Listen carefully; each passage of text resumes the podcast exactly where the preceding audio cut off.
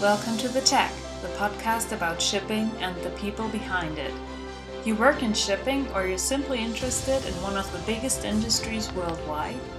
Listen to The Tech and get new ideas on what shipping is really all about. Welcome to the first episode of The Tech. My name is Pauline and I'm Communications Manager at RHL. You might ask yourself now why a shipping company would start a podcast. Well, today I'm talking to CEO Hauke Pane to bring some light into the darkness. Welcome, Hauke. Please introduce yourself. Yeah, hi. Um, good day. I'm Hauke Pane. I'm the CEO of RHL Reederei Hamburger Lloyd.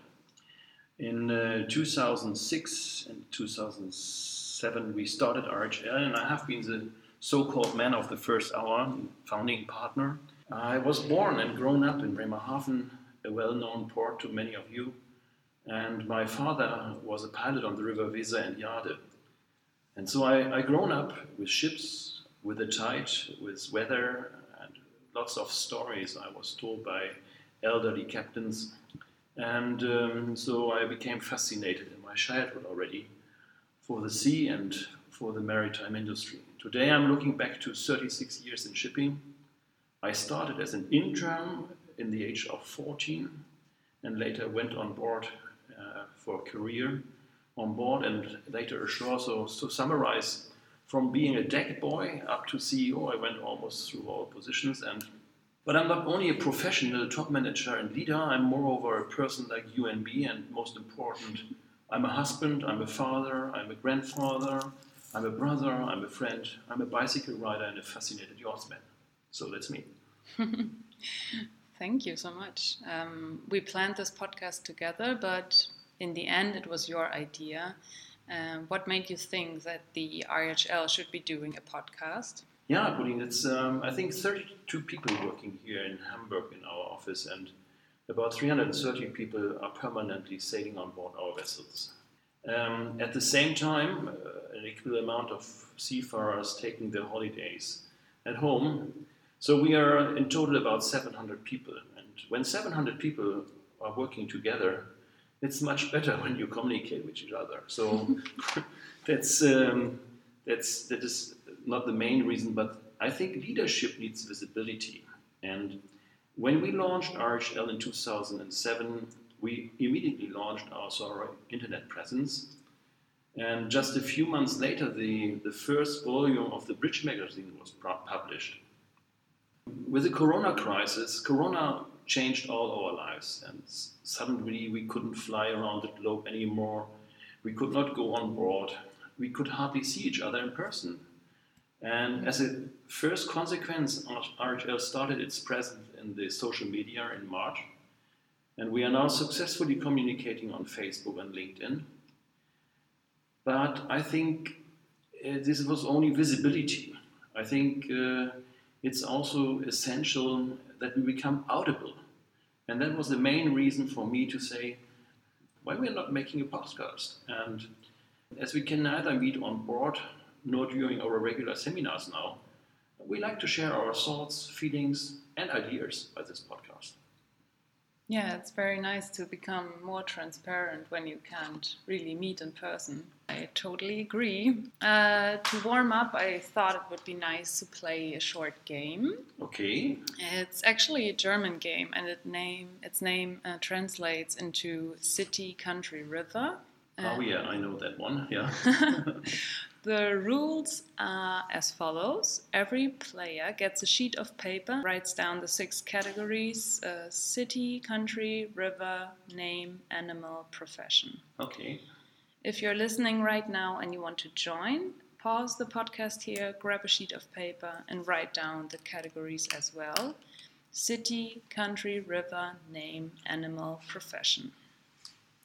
I'll start going through the alphabet silently in my head, and Hauke says stop whenever he wants to. The letter that I will have reached by that time is the first letter of all the words that we'll write down.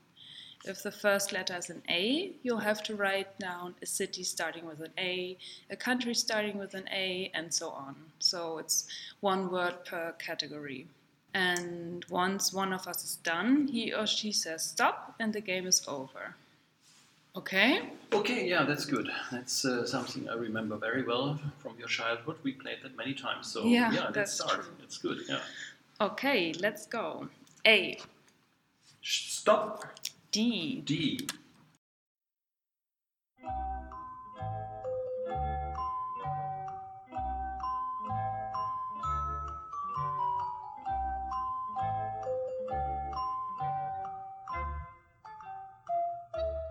Stop. No way! Yeah. You were fast. I'm quick. Yeah. Okay. I didn't even reach the end. But okay, let's let's Okay. City is Düsseldorf. Yeah, me too. Okay. So it's what is five points? And Yeah, that's just five points. that's if five points. Two because people it's have the equal, same yeah. thing. Okay. Country is Denmark. Me too. Okay, another five. Okay. Then the river is Donau. Me too. Oh. Oh, what a weak round. Uh, Daniel. Derek, Okay, that's ten. ten points for Okay. each of us. Yeah. Animal is dragon. Okay, that's Whether it's a dra- animal or not, I don't know. it's a dragon. Yeah, that, let it count. Huh? Okay. It, I have a deer. Oh yeah, that's. Um, okay, so ten points and profession doctor. Okay, I don't have any profession because you were Then I get way even too fast. points, no? 20. 20. Yeah, it's 20. Okay, so Good for I you. think I don't have to add up. I I must be I, I'm Yeah, you're most likely the the winner. winner. Yeah. You are definitely the winner. 55, yeah. Congratulations. Thank you very much. Thank you. I'm proud to, to have to beat you. Good. So, yeah, today's topic is uh, the corona crisis. Mm. And I know some of you might roll your eyes right now because this topic has been all over the news for almost a year. But for every industry, the, the implications of the pandemic are different and are complex. And especially in shipping, seafarers went through a lot and are still facing severe restrictions. Hauke, what's the main problem with the corona crisis in shipping? Yeah, thank you. This is a very good question and a very easy question to answer um, because we have three problems. The problem number one is the crew changes. The problem number two is the crew changes. And problem number three is the crew changes. Okay. Um, all seafarers, but it's uh, all seafarers worldwide are caught in a perfect storm. I think when you imagine there are about 400,000 seafarers uh, which cannot be relieved to take their well-deserved holidays, and another 400,000 seafarers are at home and, and they need to go on board urgently to be able to earn money to support their families. Um, it is just incredible. And in, in general terms, the accessibility of the ships. We are facing problems to carry out international and external audits. We are we are lacking flag state and class inspections, or we have to organize them right months ahead. And, and not yet all airlines are back to re- their regular flight schedule, so it's it's also problematic to supply spare parts and equipment on time. This is really this is the big big problem is the accessibility of the ship, and that includes of course mainly the, the transportation of seafarers um, to comply with the quarantine regulations, which are very individual and subject to change um, permanently. So this is really this is the this is the main problem. Um, yeah, this I think this is what what we are where we are fighting with every day. Yeah, so it sounds like uh, it's a structural problem, but it also has implications on a very individual level. Yeah, that's right. Yeah. And yeah, can you maybe talk about this a little more? Yes, of course. It's. I mean, the risk of infection on board is re- relatively unlikely. You're living in a cocoon, You're living in a in, in Yeah. a in a small community. I mean, as long as there are the access of visitors and guests is being strictly supervised and precautionary measures being taken uh, with utmost care and diligence and strictness, I think then it's really unlikely to become infected on board. I think the highest risk to become infected for a seafarer is when he is traveling not in the airplane so much, but um, uh, I think the way the, the way to the airport and uh, from from the airport to the vessel and and um, back to the airport home. I think this is the this is the danger zone. Um, the the risk for an infection on board is very unlikely. And um, the job of a sailor means, of course, that you are separated from family, friends for months. This is something you know when you decide to take up this profession. Um, you, you you you decide for a completely different life model, which has, of course, advantages and disadvantages. We at RHL take care uh, to ensure that our employees on board can reliably make up their plans. Of course, there are often delays in shipping, that's normal. And that also happened before Corona. I mean, bad weather, congestion in ports, that leads sometimes to a change in the timetable. But um, I mean, we are talking there about days and, or maybe a week. But here, in the, at the moment, neither the, the, the shipping company RHL nor the crew agency can plan who can go on board or leave the vessel when and where. There are delays of weeks, even months. And this is, of course, not easy for anybody. Sometimes family really facing tragedies. I mean, children are born, parents die, uh, weddings have to be postponed, whatever. So it's really, it's it's undescribable, and it's a real hard burden to shoulder. I can see that, and it makes it probably also a very emotional issue for for the people Definitely. who who work. And that's why we are permanently looking after any possibility and um, taking also exceptional, um, extraordinary high costs, and, and we are very, very flexible. So it's, yeah, that's um, our main by the way, it's also one of our main tasks every day since beginning of February. Mm-hmm. It's uh, when when everything started. It's it's been the the number one task at RHL to ensure that people can go home and other people can go on board. Yeah, and you mentioned earlier that it's especially difficult because of all the different. Uh, regulations, national regulations, and what does that mean for the shipping company in charge? How do they, how do you deal with all these different? As I said, it's um, ship, I mean ship management in, in general terms. It's twenty four seven business. It's uh, regardless of Christmas or I mean you you suffered from that when you were a child because daddy's phone was ringing even on Christmas Eve. Yeah. Yeah, and and and, and suddenly everything the party was disturbed by seeing your father sitting in his uh, home office and, and, and, working out a problem. So this is something you were also grown up with. And um, but uh, nevertheless, I mean, the, the, the, key problem is that what I said is the accessibility of the vessel. This is the big, biggest challenge. We, the entire operation, all procedures, whether crew changes or spare part deliveries, repair services, simply everything becomes a challenge. And it requires a complex planning process um, excellent, good communication amongst the vessel agencies, our people here in the office, and the crew agencies. And it's uh, and by the end of the day, you need a handful of luck. It's it's without luck, it doesn't work anyway. The biggest problem is the international guidelines and regulations are variable. It's it's a bunch of flowers. It's you can really um, and they are subject to change. They are always based on the local infection situation. Mm. And for this reason, it's necessary to constantly monitor the situation on the WHO pages, for example, but also our cooperation partner, GAC, Gulf Agency, who has been working for us as a husbandry agent for RHL since years. Um, they have a great website, and uh, there you can find your way around. I mean, there you can find what is individually applicable for maybe for this individual time window mm-hmm. When you plan your next school change. But it happened already. I mean, people were already on the airplane, and suddenly, for example, Sri Lanka changed the, the regulation and they had to turn around. So this, this can happen overnight. or people queue up at the airport and suddenly the airline refuses to fly.